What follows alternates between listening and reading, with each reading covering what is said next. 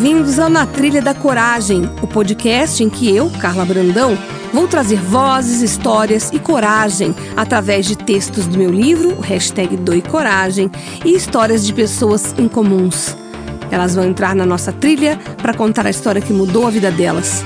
Respira fundo, nem traz mala e nos acompanhe nessa trilha.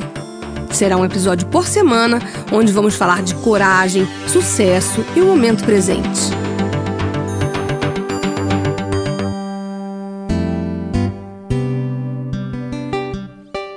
Estamos na Trilha da Coragem, o podcast que já está no seu episódio tananã.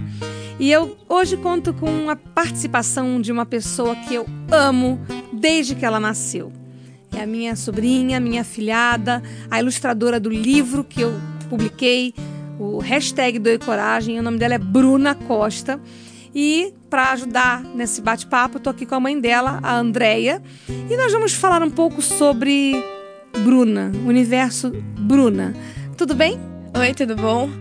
Primeiro eu quero saber de você como foi criar as ilustrações para o Doi Coragem.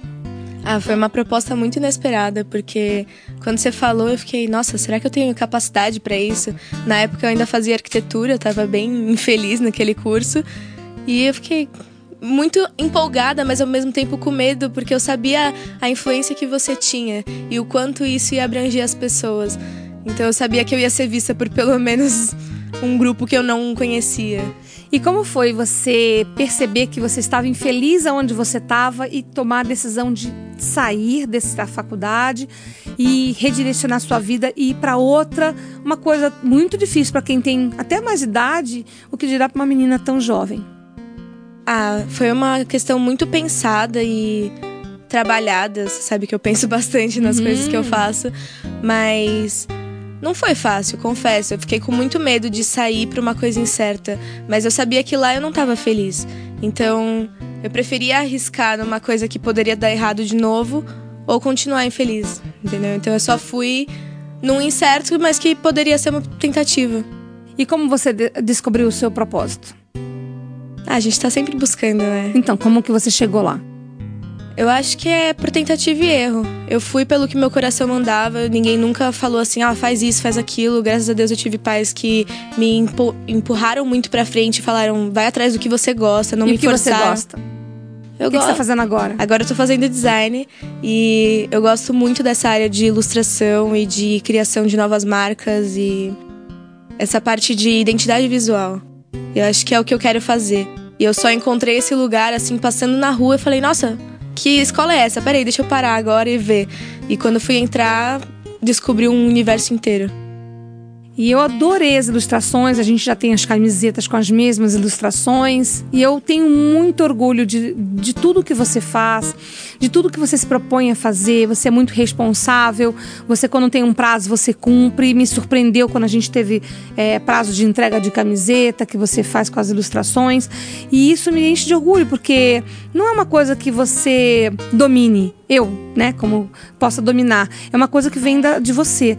E eu me senti muito orgulhosa de perceber o quanto você é profissional, dedicada e quanto você se empenha para fazer o seu melhor. E isso faz a diferença. Por isso que eu te convidei para ilustrar o livro, porque eu sabia que você ia fazer a diferença como fez. Muito obrigada. Obrigada eu. E uma hoje honra. você vai. Ah, estamos. Ideia. É, tem uma história muito interessante, até para contar um pouquinho de onde veio esse dom da Bruna e acho que vale a pena para até inspirar. A Bruna, quando era pequenininha, ela fazia desenhos e ela fazia desenhos no estilo dela, era devia ter uns 6, 7 anos, Bruna. Por aí. E aí ela fazia como formato de marcador de livro, ela fazia então como se fosse um cartãozinho postal. E para minha surpresa, ela ia batendo de porta em porta na vizinhança vendendo os desenhos por um real. E na época eu falei assim: quem vai comprar esse desenho? E ela voltava com um monte de dinheiro. As pessoas compravam. E ela falou assim: Acho ah, tô vendendo a minha arte. Eu falei: e é sensacional, porque ela com 6, 7 anos, ela já tinha algum dom dentro dela, ela sabia disso e ela queria, ela tinha orgulho de vender. O que era mais gratificante é que ela não estava indo lá implorar e as pessoas por pena, porque para ela estava vendendo a arte dela. E ela fazia isso com tanta satisfação que as pessoas acho que compravam de fato para, olha, beleza, vamos ajudar, né? Mas ela voltava assim, mãe, as pessoas gostaram dos meus desenhos. O que, que você desenhava, Bruna?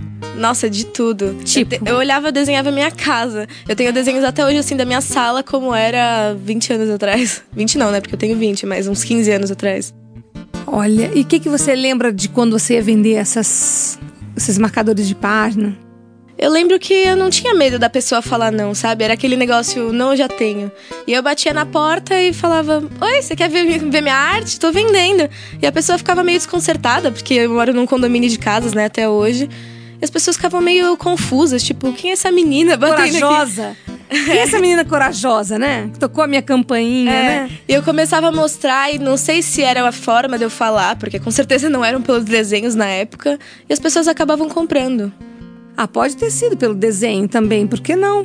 Eu adoro os seus desenhos até hoje. Obrigada. E eu queria que você lesse então o texto que você escolheu do livro para que a gente possa compartilhar hoje alguma coisa com quem está nos ouvindo, além da, da sua história de vida.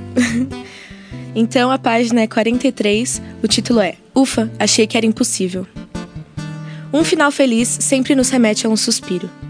E é esse simples ato que pode salvar a gente de qualquer perrengue. Naquela hora que dá vontade de mandar alguém para aquele lugar ou sumir do mapa. Respirar com consciência traz uma troca de energia capaz de muitas coisas boas. Sim, parece ridículo diante de tantas técnicas e recursos dispensosos. Mas, uma coisa básica mesmo pode nos livrar de pedidos de desculpas, perdas irreparáveis e momentos em que nada parece avançar. Em certa aula de yoga, a professora comenta: respira, sente a pelve, a barriga, o tórax se expandindo. A limitação é uma coisa da sua cabeça e não do seu corpo. E eu, acreditando nela, consegui fazer um exercício que me parecia impossível. Mas confesso que visualizo sua feição lendo isso e pensando o quanto é bonito no papel e inviável na hora do vamos ver. Sim, sei bem. A Monja Cohen explica com maestria. A chave de ouro é a respiração. Eu não posso controlar o que sinto, não posso controlar minhas emoções, mas eu posso controlar a ação que faço a partir da minha emoção. A aplicação desse recurso gratuito e infalível se chama sabedoria. Sim, saber uma coisa útil e não aplicá-la é desperdício. Fazer uso de algo que nos foi ensinado e já conhecemos o bom resultado é sabedoria. Sabedoria do latim sapere, que tem gosto, sabor, e para se sentir o gosto de algo é preciso atenção. O sentir instintivo é desgovernado. O que faz um ser equilibrado é o controle do que fazer quando a emoção impele ao descontrole.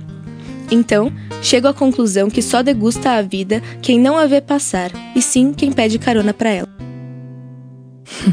O que, que você acha do que você leu? É totalmente isso. Você tem que sentir a cada momento e se entregar.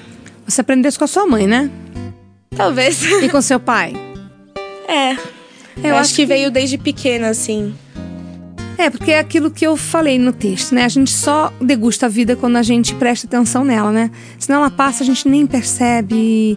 E é por isso que você eterniza esse, esse, esse gosto no seu desenho, eu acho. É uma Sim. materialização disso, né?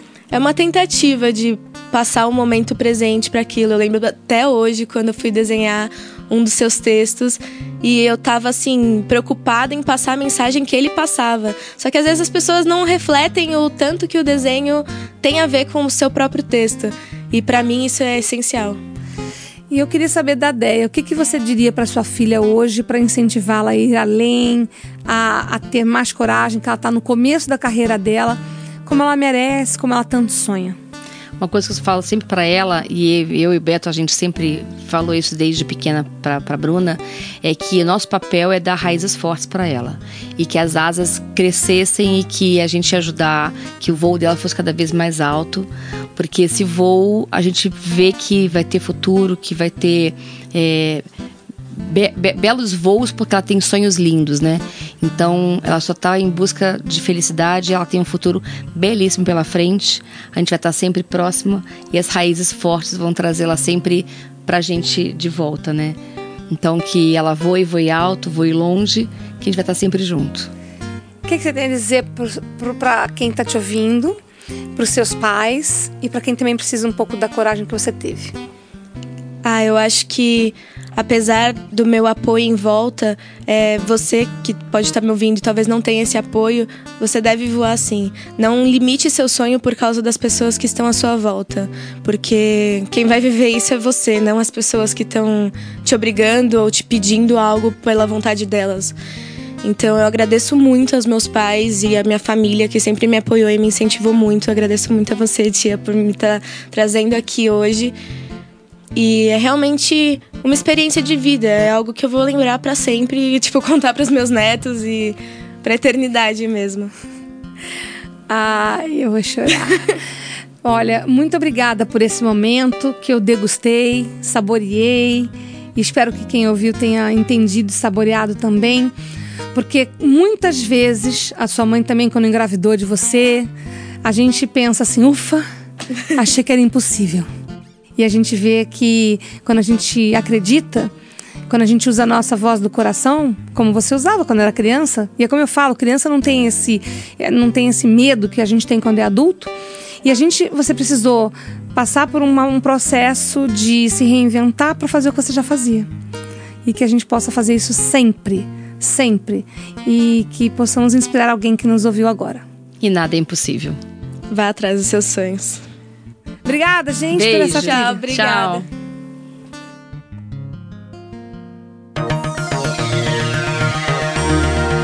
Esse foi o Na Trilha da Coragem. Semana que vem tem mais, sempre com uma história em comum e relatos inspiradores.